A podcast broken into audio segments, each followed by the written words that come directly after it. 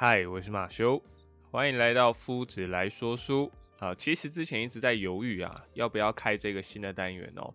那也碍于平常的工作量啊，已经超标了，要再利用时间来好好整理一下书的内容呢。简单来讲，真的有点吃不消。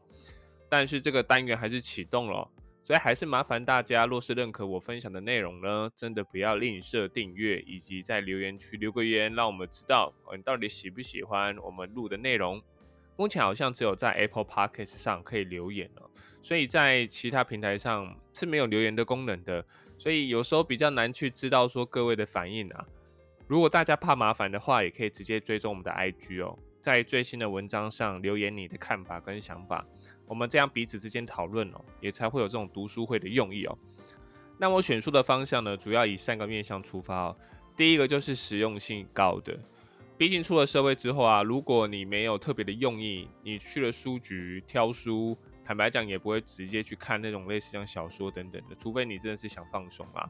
那放松有非常多种方式嘛，那看书又是非常花时间的，所以除非你真的是去挑，呃，你在内心当中听别人讲的，你真的非常喜欢哦，不然基本上不会去挑那种呃闲书来看哦。第二种就是被烧到的，就像我刚刚所说的，你今天可能是看社群。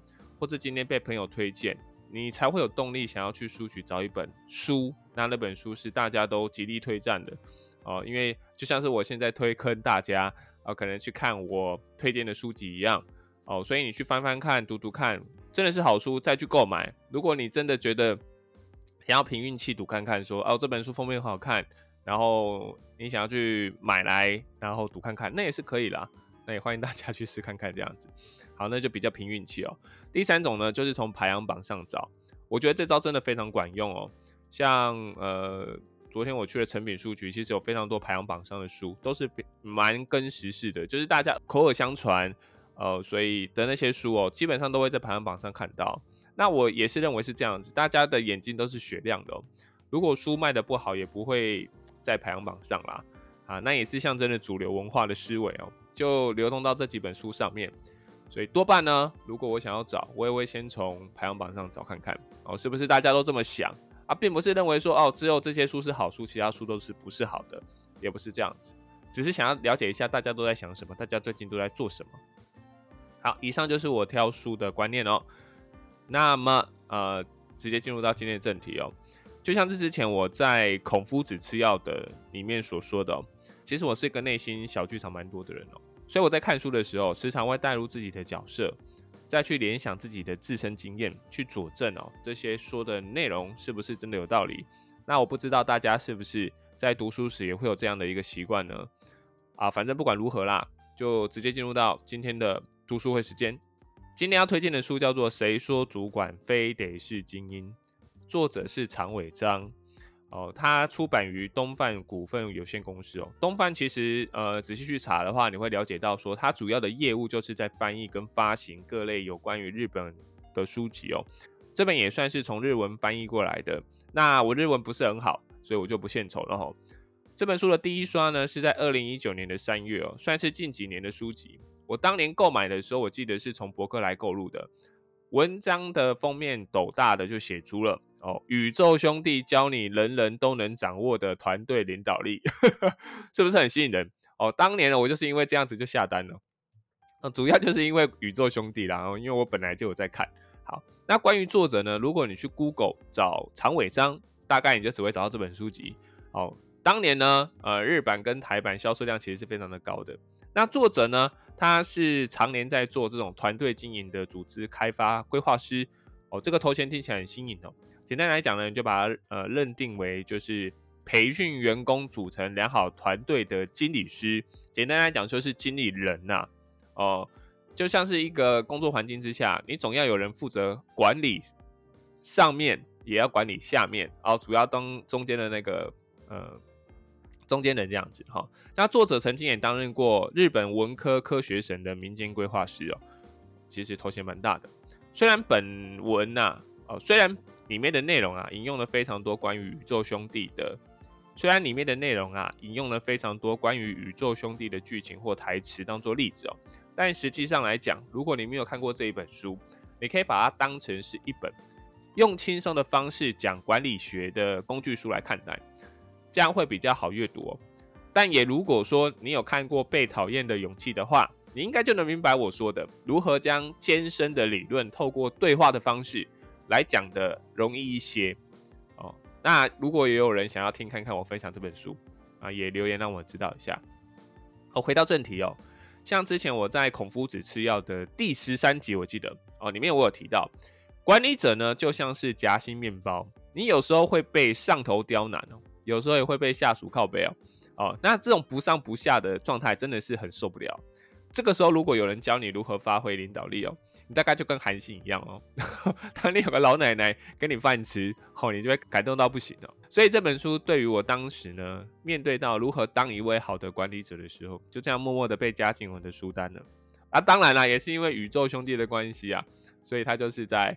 我下单的那个购物车里面，也先不论如何，如果光看封面，其实你就很值得收藏。尤其是如果你是宇宇宙兄弟的脑粉的话，那实际看的时候，你会发现，哎，其实跟宇宙兄弟的内容，呃，有一点点关系，可是并不是非常全面哦。其实里面蛮多这个管理上的招数都非常的好用。那只是要先跟各位预告一下，如果你把它当成是漫画书来看的话，那么您可能就买错了，因为啊。呃，它漫画的内容其实很少，那里面的画面其实也不多。你简单来讲，就是把它当成是像我刚刚所说的，可以用轻松的方式来做管理的管理学书籍来看，你可能心里会比较过得去啦。那我当然也不会把书中的全部内容都讲出来哦，我只会挑几个我印象比较深刻的部分来转译出来，用我的语言来跟大家分享一下。虽然说他已经讲的很浅白了。但我觉得用我的自身经验来跟大家分享，大家可能会比较好懂。那如果你真的想要知道这本书在讲什么的话，也欢迎大家自己去找看看喽。我记得博客来现在下定应该都还是有的。那么本书所借用到的宇宙兄弟，那我就来跟大家好好的来聊一下啦。那简单来介绍一下宇宙兄弟到底是一本怎么样的一个漫画。这本呢是从讲谈社从这个二零零八年开始就连载到现在的漫画。那么目前是已经出到第四十集了。那作者是这个小山宙哉，台湾呢是这个尖端出版代理的。好，这本书当年的热门程度啊，从二零一二年开始啊翻拍成动画以外呢，甚至当年也请到了非常著名的男演员小栗旬哦来演这个真人的的电影版。那我简单来讲，剧情都很像啦，可是呢，你会发现漫画里面的那个男主角就是比较。普龙宫啊，小栗旬真的是长得比较帅。虽然说我已经知道他已经很尽力的把自己演成很普通或者是很大众，可是呢，他的帅气还是无法 透过他的爆炸头来去掩盖哦。那你也可见这个兄弟当年的火红程度真的是非常高，连小栗旬都找得到。这个漫画的内容主要就是在讲述啊，这两兄弟呢如何呃透过一步一步的实践，最后抵达距离地球三十八万四千四百。光年的月球这段精彩的过程呢，我觉得这才是让这个读者最津津乐道的部分哦。对，那每个人呢，肯定也是在小的时候都有当太空人的梦想啊。那我小时候当然也有，可是多半在成年之后，你就觉得哎，不太可能哦。哦，爸妈会跟你说哦，你近视哦。我爸妈跟你说，哎，你呃没有近视的话，或是你今天呢身高不够高啊，你以后就不能当太空人了，有这种迷失哦。呃，所以我当年是抱着悔恨的心情来看这本漫画的。如果我当时再坚持一点点，想法再坚定一点点，是否就成功了呢？嗯，我也不知道。我想啊，正因为是这样子，所以他这本书才会打进每个读者的心哦。因为每个人都应该会有这一种不甘心的念头，觉得对方为什么可以成功了，为什么自己不坚持一点点？如果在自己再坚持下去的话，是不是就成功了呢？所以这本书真正能打进大家的心坎里面，打到每个人心中最柔软的地方。好，那宇宙兄弟的第一男主角在第一话里面有讲一句非常经典的台词哦，他说：“身为哥哥，总要有人走在最前面为弟弟开路。”哦，我记得之前好像有提过这句话，好像是我当时在呃看书的时候，看这部漫画的时候的一个启蒙啦。对我来说，这个是象征一个叫负责任的心态哦。如果每件事情呢背后都有责任在支撑，大家就就会有共识啊，大家就会有共识，想要把这个事情做得好。那么就算发生再糟糕的事情，我想都可以透过团队的力量哦继续前进哦。但偏偏找到带领大家、发挥责任感的领导者，真的非常难找，而且愿意承担责任的人真的不多啦。哦，你仔细想想啊，你是不是现在的主管，就是不敢承认自己做错事，或者是他今天犯错了，直接让你来当呃受气包呢？哎，不知道对不对？啊，大家可以想看看哦。所以这一集啊，说实在没有办法教大家了怎么改变了，但很简单，就像我自己的教学经验哦，我可能是在班上讲了数十次，但呃，整个班的同学会的就是会，不会的就是不会，因为在意跟愿意哦，绝对跟各位吸收有关哦。能改变自己的人哦，只有你自己本身哦。那么今天也会在呃这一集当中呢，分享几个我从书中学到的几个技巧。来跟大家做个分享。那么第一个呢，就是 want 思考模式哦。那么什么叫做 want 思考呢？意思就是说啊，你必须要先设定自己想要做什么，而且定下一个初衷，然后要求自己真的去实践。像是现实中啊，常常会有这种哇，我不念书不行了，我不运动不行了，哦，我必须要在某日呢缴交出成果，这种你应该要做的念头。作者建议今天应该全部把它换掉，要把它变成什么？你想要念书，你想要运动，你想要在今天交出成果。哎，哦，你的做事态度呢也会借机改变哦。身旁的人，我想应该也会感受到你的成长了，因为你自己想要把团队变好嘛，所以就会感染到团队中的每个人哦。读到这边呢，其实我想到我自己在高中运动会的时候，哦，有一次被选中要去跳高。坦白讲，我自己当年是没有跳过啦。那大家会呃叫我去跳高，最主要的原因就是，哎，你身高超过一百八嘛，那班上就你最高啊，你应该去跳看看。所以我在面对跳高的时候，其实心情是很忐忑的，因为我根本就没有跳过。然后想说，好啦，去试看看好了，哦，就就去了。好，其实我当年是很紧张的，因为都没有尝试过。但为了大家的荣誉哦，啊，我还是去试看看的。哦，从报名的每天开始，其实我放学后都会利用时间到呃操场的跳高场地去进进去进行试跳，因为这个时候开始学校才会有那个呃垫子让呃学生去去那边练习，不然平时的时候怎么可能会在操场摆一块地垫让大家去跳呢？好，那我也从起初的不适应到后面呢，也开始享受到哇腾空跳跃的一个爽感，哇跳高其实真的是蛮好玩的。如果你还没有跳过跳高的人，我建议大家可以去跳看看。虽然说你可能一开始跳不太起来，可是当你的屁股碰到杆子的时候，你就会有一种不甘心，你会一直想要跳过去啊。那我也发现了，我的想法已经变成，哎，想要跳高，而不是应该要跳高。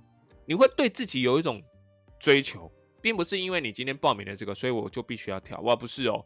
而是你觉得，哎，我今天可能跳过了一百二十，那我是不是接下来可以跳一百三十？好，那我想要跳一百四十、一百五十，甚至到一百八十以上，跳超过我自己身高的的高度，会不会世界变得更不一样呢？哦，那我也同时发现了自己的另一个才能。往往这边应该会补一句，哦，虽然当时运动会没有得名等等之类的隐恨文哦，哎，抱歉哦，哪一次没得名？肯定就是有得名啊，好不好？哪一次没得名？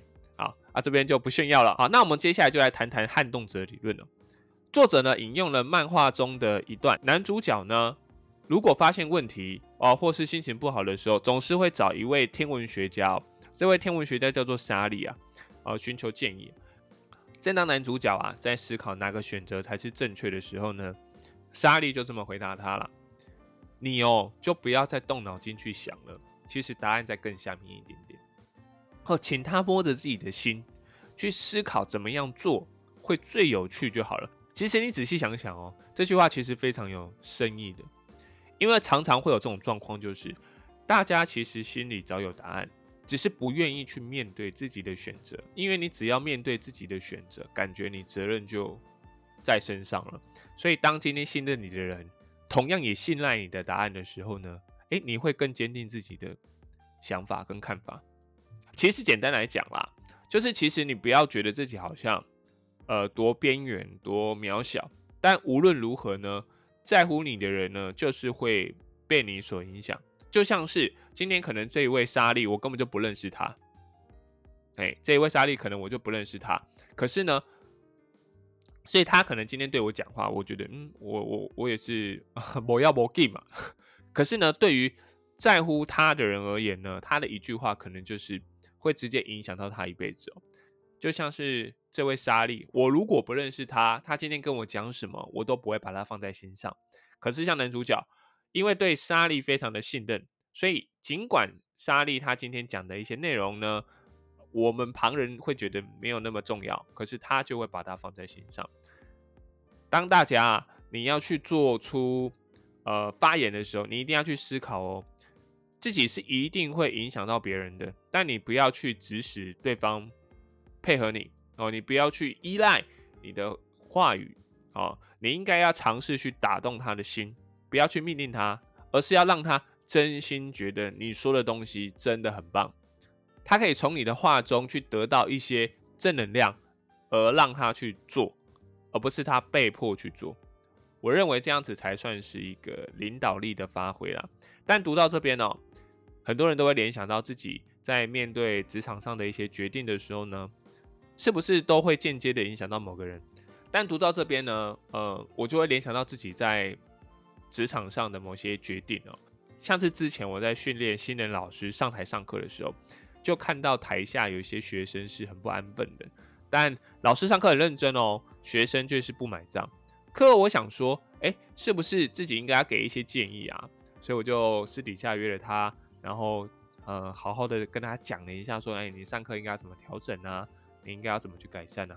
没想到是不是讲话太过于直接，这位老师就直接爆泪了啊！说实在，我当下真的不知道该怎么办才好。但简单的稍微分析他慌张的一些情绪，其实你会，呃，知道啊，其实他最大的恐惧来源就是那一批学生哦，尤尤其是年纪稍长的学生，因为他有预设立场，就是这些。年纪比较大的学生，他是会排外的哦。今天可能是对他不熟悉的，他可能就是上课会比较活泼，会一直想要去探究老师的私生活啊，或者想要去探究呃老师他今天的岁数啊等等的哦。这个往往应该大家如果有从事教职，应该都知道会有这种状况了，所以他就很害怕。那只要他一上台授课，他就可以看到他眼神闪烁，非常的慌张，不敢正眼看待学生。他只敢把他的焦点都放在上课的内容，而不是在听课的学生身上。当然，书中呢也针对啊，如果你今天是呃碰到这相关的问题，给了一些建议哦。不知道大家有没有这个经验哦？就算你今天与伙伴再好，但放在需要竞争的场合当中，是不是就开始听不进去对方在说些什么的呢？以刚刚的呃老师来讲，可能私底下他们。呃，互动的感觉是很好的。可是今天如果是在上课的场合，往往呢彼此之间可能就会有点不退盘。那老师很害怕学生，学生也不喜欢老师，那么这就不是一个非常良好的上课环境了。那么简单来说，就是你把对方归类在敌人的这个角度上。那既然已经叫做敌人了，那势必一定会出手反击。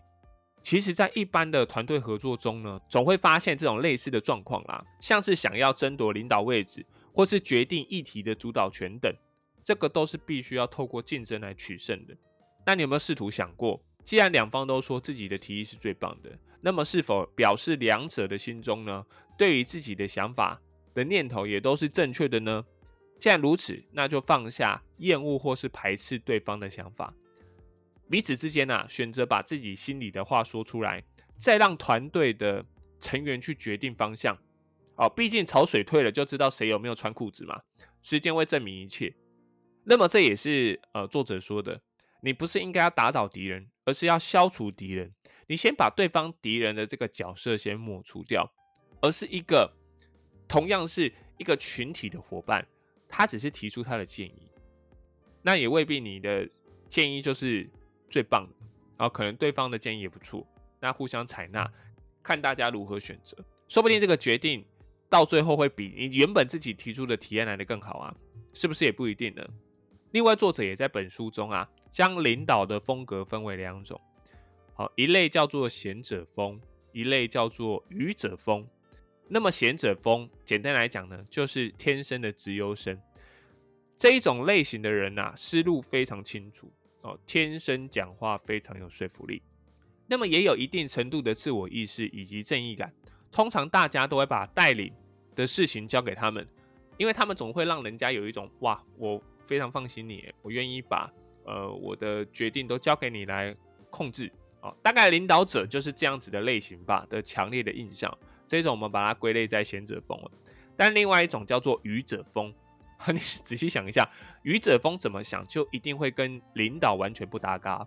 也正因为啊自己是不完美的，所以。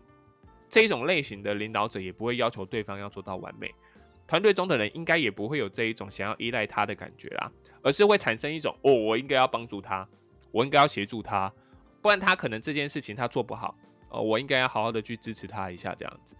但一跟他做事，就会有一种嗯，事情大概会顺利下去，因为大家都想要一起来帮他的感觉。作者也在书中特别强调啊，并不是两者中哪一个特别好，而是建议大家。选择愚者风，哇！他直接是跟大家说，你要直接选择愚者风，而不是要选择贤者风，因为你只要选择贤者，基本上你就会跟新老绑在一起啊，会给人一种不能出错的印象。若是今天做错了，而且没有得到呃如预期的评价的时候呢，领导者心中会产生非常大的一个负担。其实光是这样子，作者就不建议我们这样做选择了。简单来说，愚者并不是做事鲁钝，而是没有必要当贤者的意思。虽然书中有举出漫画中的例子啦，但也为了让呃各位没有看漫画的听众们能够了解这一个事情，那我简单来举一个自己的亲身经验哦。其实，在补教业常常会有这一种总导师要去带导师，导师要去带攻读老师的阶级制度，所以当时我在当。这个总导师的时候啊，认为其实领导者应该要非常严谨，所以你在态度或是做事方式都必须要达到刚刚所提到的贤者的角度。所以在面对这些新进老师而言呢，也认为自己应该用上对下的态度来去要求老师，我的话你一定要听，因为都很重要。也常常因为啊这个样子，所以把压力都揽在自己身上。当新的老师呢做错事情，往往就会有这一种。我觉得我没有教好，所以他才会犯错的强烈感受。久而久之呢，这个压力大到我在面对工作的时候都是提不起劲来，甚至会觉得哇，他一定会出包啊！就算我讲再多，他都不会改，我干嘛讲那么多？好，我干嘛白费口舌呢？那也因为如此啊，之后的每件事情我都觉得好像做的不是很顺，好像半手半脚的，会觉得大家怎么都会没有成长的这种心理负担。所以自此之后呢？我就把心态改变成，我应该是要跟伙伴一起成长才对，所以我讲话啊，或是做事方式，都应该要放下身段，好好的来跟他们一起讨论，而不是我今天说一个指令，他去做一个指令，这样到最后还是感觉我在做事，不是他们自己主动发想去做事情。那有问题呢，应该是要共同讨论啊。哦，去寻求更好的解决方式，不要因为他们好像经验不足就想不到好方法。其实并没有，有时候他们可能更加的想法更超脱，或是更新颖。对于这件事情，说不定会有更好的解决方式。那么，这个也跟我最后想要分享的内容有所相关哦。作者有在书中提到，其实，在团队共事的时候，合作方式有分成两大类，一类属于等级制度制，一类属于网状系统制。这个等级制度制很像在管理学里面一定会提到一个人叫做韦伯哦，它里面有提到一个叫做科层体制，那跟这个等级制度非常像。等级制度就像是金字塔一般，通常等级越低的人越多，随着等级的上升，人数会越少。通常最上层的角色为公司的总裁或是 CEO 啊，通常这种区分方式会给人一种上面的人说的算，下面的人不需要动脑的成见哦。很显而易见的啦，贤者的领导者非常适合用这种方式管理其他人哦。但网状系统制就不是这样子了，它是以什么多种相同阶级的自律型团队去组成。简单来说呢，决策就是由各自的小团队去决定，并进行互相的资讯交流。以结构上来讲，等级制度呢，就是期许大家都做出相同的事情，把一变到一百。但网状系统制则是希望大家可以在不同的水平做出不同的事情，由零升到一。但很奇怪的是，作者把这个等级制度的稳定归纳在感情跟信赖，却把网状系统制归纳于规矩跟制度。诶，大家想一想，不会觉得很奇怪吗？作者在书中有提到，正因为等级制度是上对下，而且是下对上，如果没有一定的信赖程度，绝对到时候下头会去反抗上头的决策。会间接产生不认同或是不信任的想法，最后一定会有这种意见上的分歧，打破这种上对下的工作模式。但也因为网状制度制，它相对性非常自由，如果大家没有照着规矩走的话，这样根本就无法让团队的人员自在的发展。所以要的就是什么？要的就是自律的团队，而非自立的团队。那么等级制度呢，能够去创造非常短期的成功方式。因为只要复制潜能或是上头的模式运行就好了，可以很快的操作。一般大企业通常都会使用这一种等级制度制，因为它比较方便嘛，而且上面的人说什么，下面的人跟着做就好了。还有我们一般比较常见的，像便利商店或是连锁百货，应该都是用这种方式。但是网状系统制可以创造长期的成功啦。但像苹果啊这种 Netflix 等新型的企业开始会。呃，以这种网状系统制去管理自己的员工哦，所以企业的转型以及这个企业的心态也必须要改变啊。未来其实并不是要去找寻这种储备的管理人才，而是要让员工自己心态就产生自己就是自己的团队领导者的想法跟看法。其实看完这一本书，最令我感触最深的，就是作者在自序里面讲的一句话。他说什么？你不要再去思考自己适不适合成为领导者。或是具备领导特质，其实你早就已经具备这一种能力了，只差在啊，你愿不愿意发挥。现在大家可能透过书，或是透过一些线上课程，或是学校的课程，都能学到管理的方式哦。你或许不够优秀，不是大众认为的精英，但就算不是最优秀的人，我相信你应该也是可以成为一名好的领导者。只要你愿意踏出第一步，并认真把一件事情做好。相信伙伴绝对会为了你而聚集起来，成立一个拥有自我风格的好的团队。那我相信你的团队一定是最棒的团队啊！你必须要自己这样信任着自己。好，讲那么多非常正经的哈，那也非常感谢大家愿意花时间听我说哈。